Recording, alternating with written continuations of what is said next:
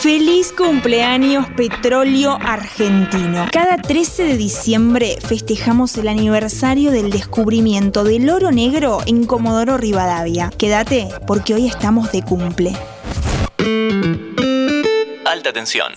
Buenas, buenas, bienvenidos, bienvenidas a Alta Tensión, el podcast de interés general sobre energía. Mi nombre es Antonella Liborio y no importa cuándo escuches esto, pero grabate esta fecha, 13 de diciembre de 1907. Argentina se convierte en un país petrolero. Sí, sí, esta tierra tiene praderas, asado, montañas, glaciares, selvas, tiene el tango, tiene a Diego Armando Maradona y la avenida más ancha del mundo, pero también tiene petróleo.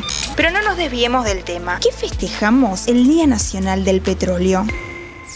Antes de continuar te recuerdo que este capítulo está auspiciado por Alpes Energy, comercializadora de gas natural para industrias, comercios y estaciones de GNC. Conocelos en alpesenergy.com.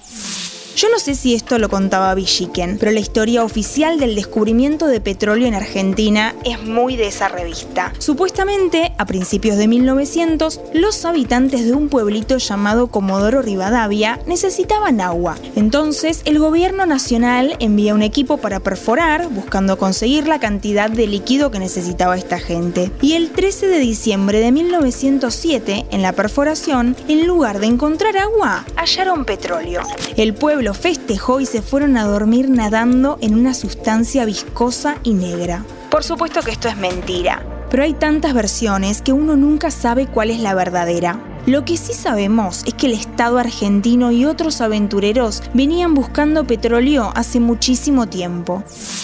Pero esta fecha es muy especial porque el descubrimiento de Comodoro fue el inicio de la industria petrolera argentina como la conocemos hoy en día, y porque además fue hecha por el Estado argentino, lo que marcaría fuego el rol estatal en la política energética de nuestro país. Hay algunos personajes clave. Uno es el ingeniero Wenceslao Escalante, ministro de Agricultura de Julio Argentino Roca, que se puso al hombro la misión de explorar el subsuelo de la patria para buscar carbón, minerales y también petróleo. De hecho, el tipo de crudo de la zona de Comodoro, en el Golfo San Jorge, en la provincia de Chubut, se llama Escalante.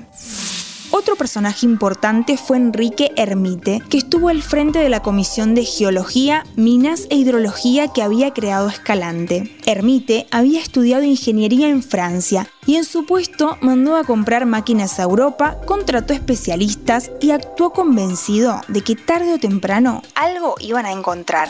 La cuadrilla de Comodoro la lideraba un técnico alemán que se llamaba Josef Fuchs. Según dicen, llevó la máquina al máximo de su capacidad hasta los 539 metros bajo tierra. Pero la prueba máxima de que el descubrimiento no fue un accidente es lo que pasó al día siguiente del 13 de diciembre de 1907. El presidente Figueroa Alcorta decretó una zona de reserva para el Estado. Podía hacerlo porque Chubut todavía no era una provincia, era jurisdicción nacional.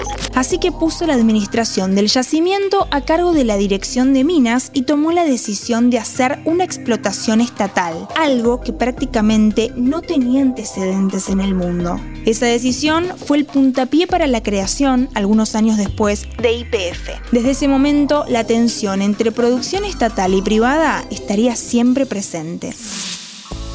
Te recuerdo que este capítulo es auspiciado por Alpes Energy, compañía proveedora de gas natural y energía eléctrica en toda la Argentina. Encontralos en alpesenergy.com. Además, te recomiendo que si te interesa este tema, leas el libro de Nicolás Gadano, Historia del petróleo en la Argentina.